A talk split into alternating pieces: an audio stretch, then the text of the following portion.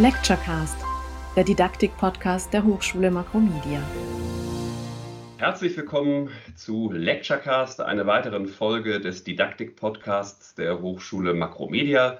Mein Name ist Andreas Seppel-Seger, ich bin Professor für Medienmanagement. Herzlich willkommen auch von meiner Seite. Mein Name ist Katharina Dürkötter. Ich bin Professorin am Campus Köln und am Online-Campus und zwar für Management. Beim Lecturecast wollen wir unseren wechselnden Gästen spannende Geschichten aus dem Hochschulalltag entlocken und wir hoffen natürlich auf praktische Tipps für erfolgreiche Hochschullehre. Unser heutiger Gesprächspartner ist Evelyn Kästner vom Campus Leipzig und vom Online Online-Campus. Hallo, nochmal von meiner Seite. Ich freue mich sehr, dass ihr mich gefragt habt, ob ich hier mitmachen kann. Ich bin Professorin für Medienmanagement am Online-Campus und in Leipzig und ähm, habe einen wunderschönen Marketing-Hintergrund und einen kommunikationswissenschaftlichen Hintergrund. Ich höre schon, du bist genau die richtige Ansprechpartnerin für unser heutiges Thema. Wir wollen nämlich heute über unterschiedliche Lehrveranstaltungsformate sprechen. Da fällt mir jetzt als erstes natürlich immer die Vorlesung ein. Was meinst du dazu, Evelyn? Ist die Vorlesung eigentlich noch zeitgemäß? Jein. also ist eine, ist eine gute Frage. Also ähm, Vorlesungen sind ein super wichtiges Format in der Hochschullehre weil Hochschullehre ganz viel mit Vermittlung von Inhalten zu tun hat. Früher war das das Hauptformat, ja, da war das alles unidirektional. Der äh, Professor stand vorne, hat im schlimmsten Fall wirklich vorgelesen.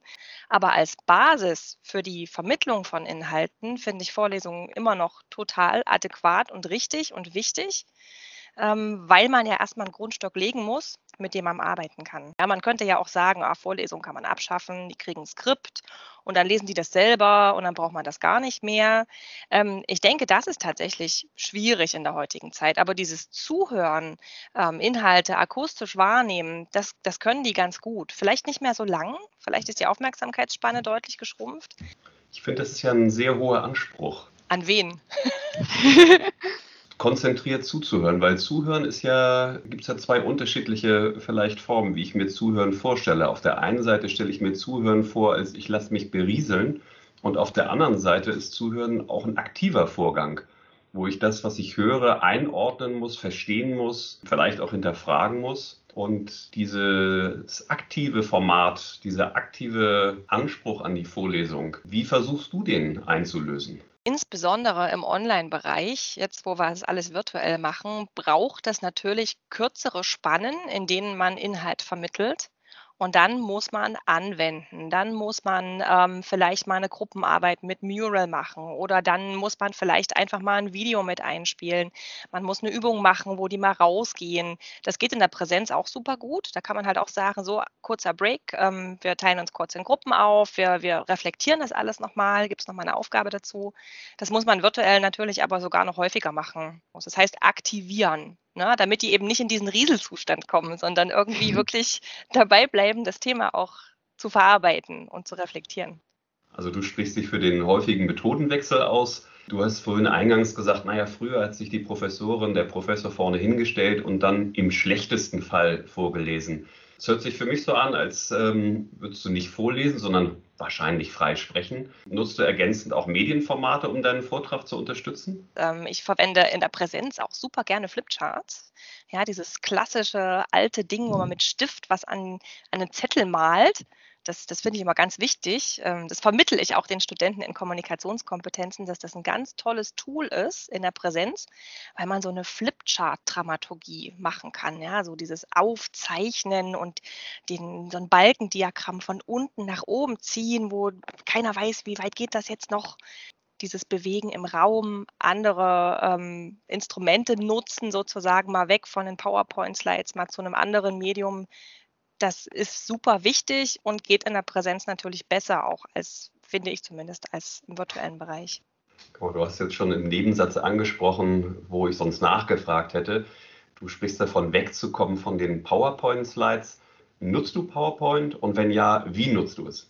Ich nutze PowerPoint und ich nutze es ziemlich klassisch. Ich bin da tatsächlich gerade sehr im Austausch mit meinen Studenten, wie die das so finden, ähm, wie die die Folien finden und was die eigentlich gerne hätten auf solchen PowerPoint-Folien Vortragstechnisch ist es natürlich viel schöner, wenn man einfach nur so ein Buzzword hat oder wenn man einfach nur ein Bild an die Wand wirft oder ein Modell an die Wand wirft und dann einfach frei dazu spricht.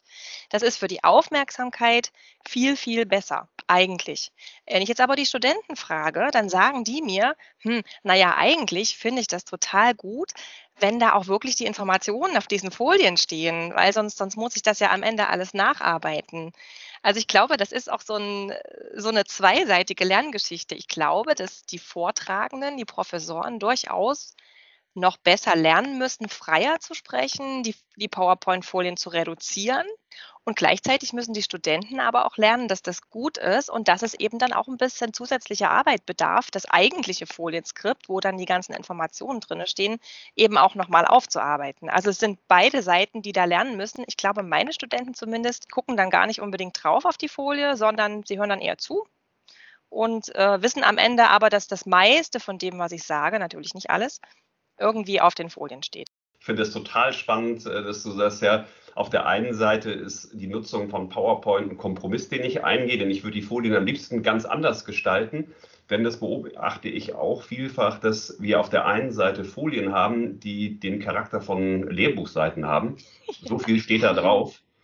Aber tatsächlich für die praktische Unterrichtssituation sind diese Art von, ich sag mal vorsichtig, Stoffsammlungen häufig nur schwer oder eingeschränkt nutzbar und ähm, deine Studierenden haben gelernt, dir zuzuhören und nicht parallel auf die Folien zu schauen. Also da führe ich ja quasi das Unterrichtsmedium ad absurdum. Ad absurdum, richtig. Man könnte ja diese ganzen inhaltlichen kleinen Punkte, die aktuell tatsächlich eben in diesen Folienskripten auch drinstehen, auch super gut in die Notizen tun und dann halt einfach wirklich nur mit diesen Buzzwords arbeiten und einfach viel dazu erklären. Und das würde auch für externe Lehrkräfte super gut funktionieren, weil die ja trotzdem die Informationen haben, die sie, die sie vermitteln sollen. Und ganz ehrlich, mir fehlt auch die Zeit, da zwei verschiedene Skripte zu machen. Das Thema des heutigen Gesprächs sollte es ja sein, dass wir uns über unterschiedliche Lehrveranstaltungsformate unterhalten. Wir sind jetzt auf unterschiedliche Aspekte gekommen, die die Durchführung von Vorlesungen beeinflussen, gerade so die Gestaltung auch von Lehrveranstaltungsmaterialien fand ich super spannend. Wie sieht es denn mit anderen Lehrveranstaltungsformaten aus? Ja, also ähm, das Interessante war, als das Ganze jetzt virtuell stattfinden sollte, habe ich so gedacht, ach super, Vorlesung, kein Problem, ja, anderthalb Stunden, kriegen die ihren Stoff, habe ich meine Folien, wunderbar. Aber verdammt, was mache ich eigentlich in den sechs Stunden Seminar, die ich geblockt habe, wo ich faktisch eigentlich keine Folien habe, ja, keine Inhalte habe, sondern wo es wirklich ums Anwenden geht, da habe ich richtig Schiss vorgehabt, gebe ich ganz ehrlich zu.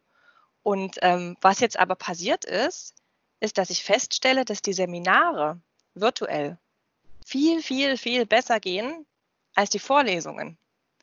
Weil die Studenten halt einfach per se durch das Format aktiviert werden. Die, die diskutieren, die sind da, die machen ihre Videos an, die bearbeiten das, die machen, machen das in ihren Gruppen. Das funktioniert so gut über Stunden, was ich nicht gedacht hätte, virtuell. Während ich bei der Vorlesung immer so das Gefühl habe, hallo, seid ihr noch da? Ja, die, man sieht sie alle nicht wirklich. Die machen, die meisten machen ihr Video aus. Und dann erzählt man halt und dann stellt man mal eine Frage, wie man das in der Präsenz auch machen würde. Und in der Präsenz würde man die Leute angucken und dann müssten die antworten. Und so guckt man in das schwarze Loch und dann passiert erst mal zehn Sekunden gar nichts. man weiß nicht, sind die noch da? Holen die sich gerade einen Kaffee? Oder ähm, also das fand ich absolut bemerkenswert, dass das, was ich so gedacht habe, was gut funktioniert virtuell und was eher nicht gut fun funktioniert, dass das genau andersrum war.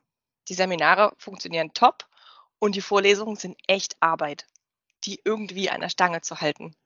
Ähm, was denkst du im Nachgang, Evelyn? Warum laufen die Seminare so gut? Na, weil das von vornherein darauf ausgelegt ist, dass die mitmachen müssen. Da verstecken die sich nicht. Also ich habe so ein bisschen das Gefühl bei den Vorlesungen, ähm, da lassen sie sich halt wirklich, glaube ich, berieseln. Ne, wie wir das, wie wir das mhm. vorhin schon gesagt haben. Ich habe manchmal das Gefühl, die sitzen gar nicht mehr vom Rechner, sondern die sind vielleicht irgendwo in der Ecke ihres Raumes und, und räumen derweil ihren Schrank auf oder so. Oder es ist schwieriger, die irgendwie aktiv mit, mit anzusprechen und, und irgendwie zu involvieren.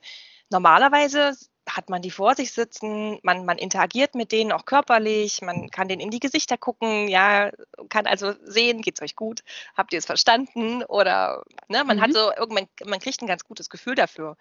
Das fehlt jetzt aber total. Ja, und ich muss jetzt wirklich meine, meine Vorlesungsinhalte alle nochmal überarbeiten und hinterfragen, ob ich die Studierenden da genug aktiviere zwischendurch. Hast du mal deine Studis gefragt, ob die auf dem Stepper oder auf dem Fahrradergometer unterwegs sind oder den Schrank aufräumen? Oder? Nee, ich habe es noch nicht gefragt. Bis, bisher hat dann auch irgendwann nach 10 oder 15 Sekunden Schweigen auch irgendjemand geantwortet ähm, sodass ich dann auch wusste, dass sie tatsächlich noch da sind. Nee, habe ich noch nicht, aber könnte ich tatsächlich mal machen. Wäre mal eine spannende Erhebung. Am Ende wünschen wir uns immer drei Tipps für erfolgreiche, gute Hochschullehre. Und ähm, Evelyn, das würden wir natürlich auch gerne heute von dir wissen. Okay, na gerne. Also das Erste, was ich, glaube ich, total wichtig finde, ist, dass man mit der Stimme versuchen muss zu lächeln. Das hört sich total komisch an, aber wenn die Studenten gerade im Vorlesungssetting zuhören und einen körperlich nicht erleben können und nicht sehen können, dass man vielleicht Spaß hat an der Sache, finde ich es total wichtig, dass man versucht, die Stimme lächeln zu lassen.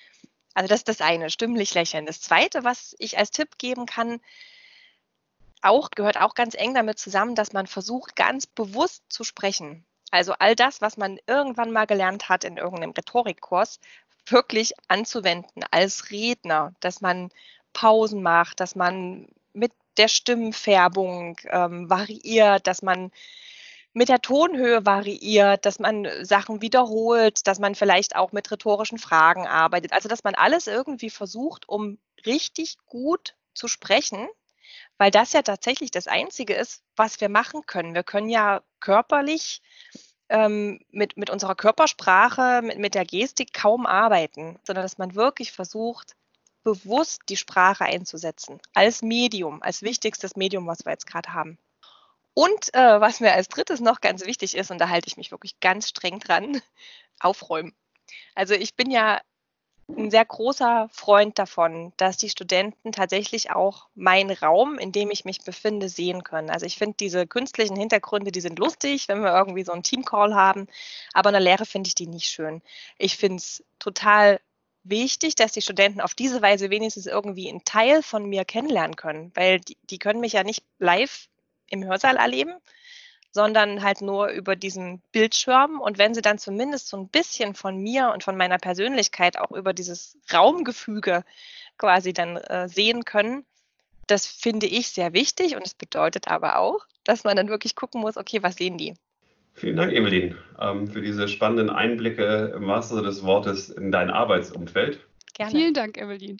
Ich habe ein bisschen geredet ohne Punkt und Komma. Das tut mir sehr leid. Das macht es, glaube ich, sehr schwierig zu schneiden. Wir werden sehen. Ich gebe mir Mühe. Oh, weia. Also, nochmal vielen Dank. Lecturecast, der Didaktik-Podcast der Hochschule Makromedia.